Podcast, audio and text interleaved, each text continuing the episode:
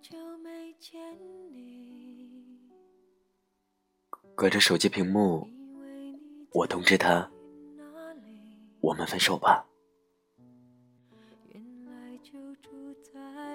分手的礼貌，无法笑着原谅，仍能平静退场。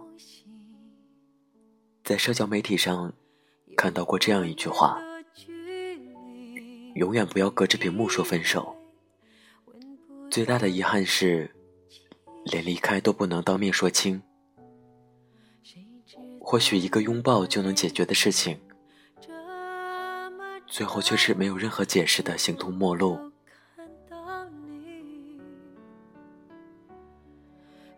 看过之后，我的心情很复杂，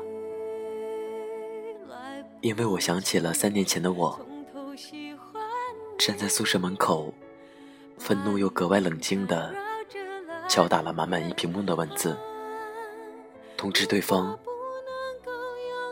我们分手吧。很多人都说，如果是男生说分手，那就真的是分手。如果是女生说的分手，多半是在等待挽留。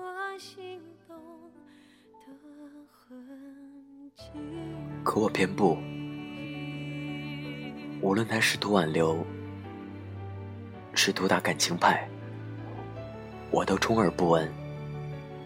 就好像一个情感开关，瞬间就关掉了。无论多深的感情。拔掉了开关后，都能消失无踪。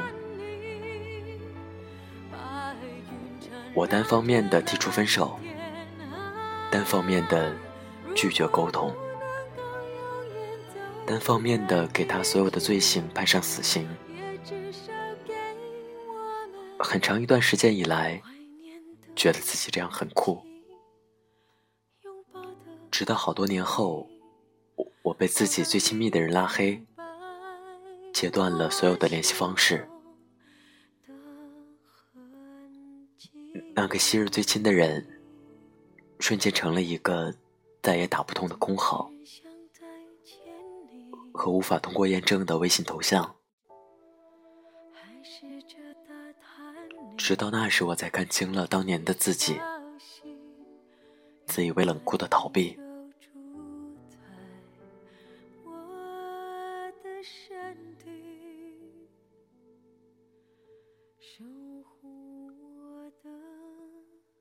在英剧《黑镜》里，有一集谈及社交网络。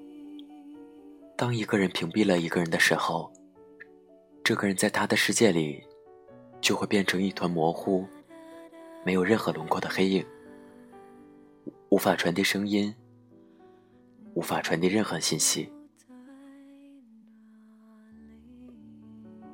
被屏蔽的人，就像身处一个与世隔绝的孤岛。昔日最亲密的人与自己，仿佛相隔一条银河。换现在的网络词来说，那就叫做冷暴力。那种绝望与无奈，也许你也曾施加在深爱过你的人身上。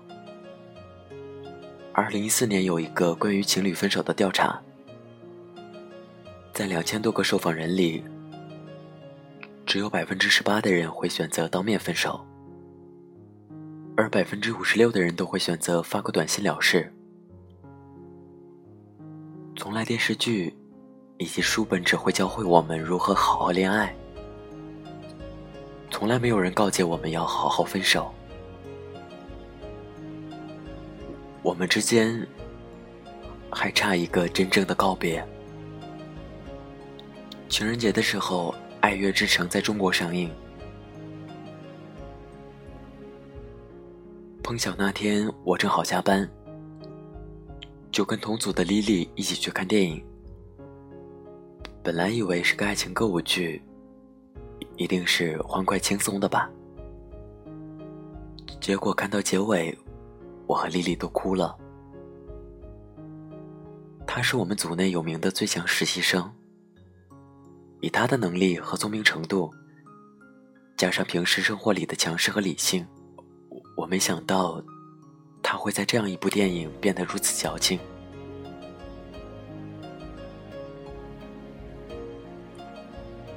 过了很久之后，丽丽才告诉我，当天晚上她想起了大学时候的一段关系，对方比自己大三年，她想在杭州扎根，他却想在深圳发展，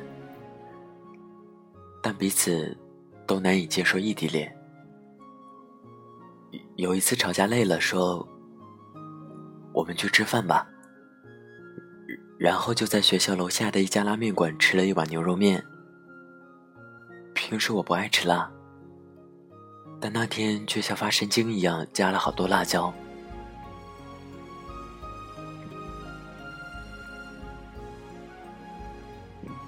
那晚他吃的满脸通红，眼睛都有点湿了，心里憋着很多话，却用面条塞住嘴巴。吃完那碗面之后，他们像熟悉的好友一样。道别的分岔路口上，相互寒暄了几句无关重要的话，手轻轻一挥，彼此都清楚，可能就是最后一面。我曾幻想过一个画面，就像《爱乐之城》里的塞巴斯汀和米娅。很多年后，我在大街上遇见他，他事业有成，有了自己的家庭。到时候的我们都实现了自己的梦想，过着不会让自己后悔的人生。我们心照不宣的相视一笑，分道扬镳。这就是他认为最好的告别方式，深情而不纠缠。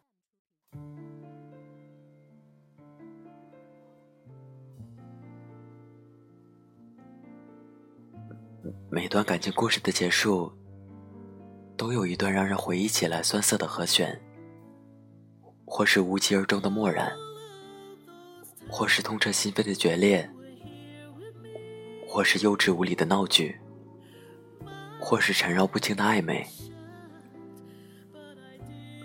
每个人的都不尽相同，却也异曲同工。在数不清的日子过去后，我们变得可以抽离出来审视自己。到那时，才可以看到自己的自私，看不到理智，看到歇斯底里的疯狂。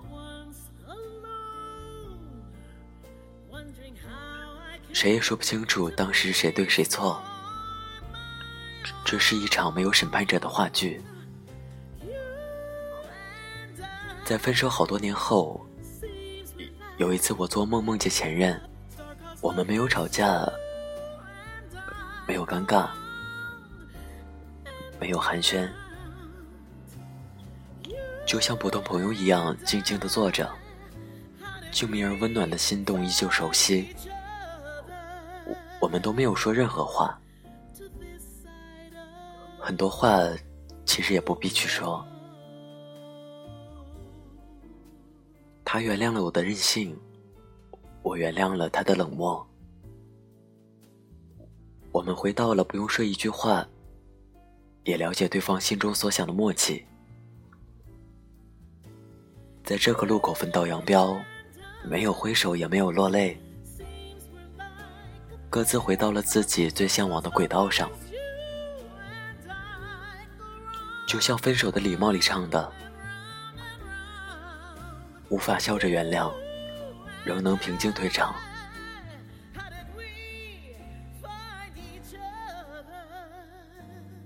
最好的告别，或许就像从未告别一样。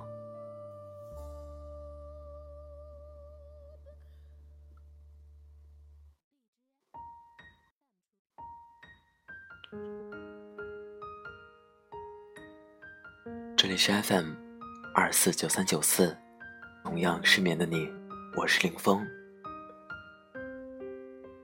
希望我的声音能在你失眠的夜里带来一丝温暖。晚安，陌生人。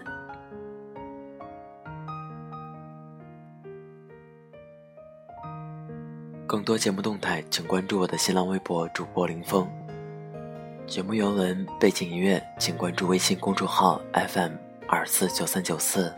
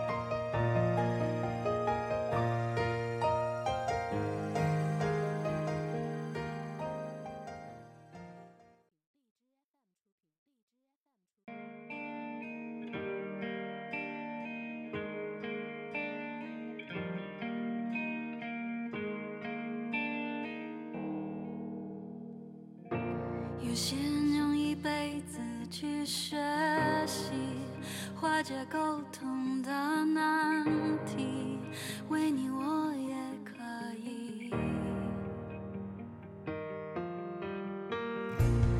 我的快乐与恐惧猜疑，很想都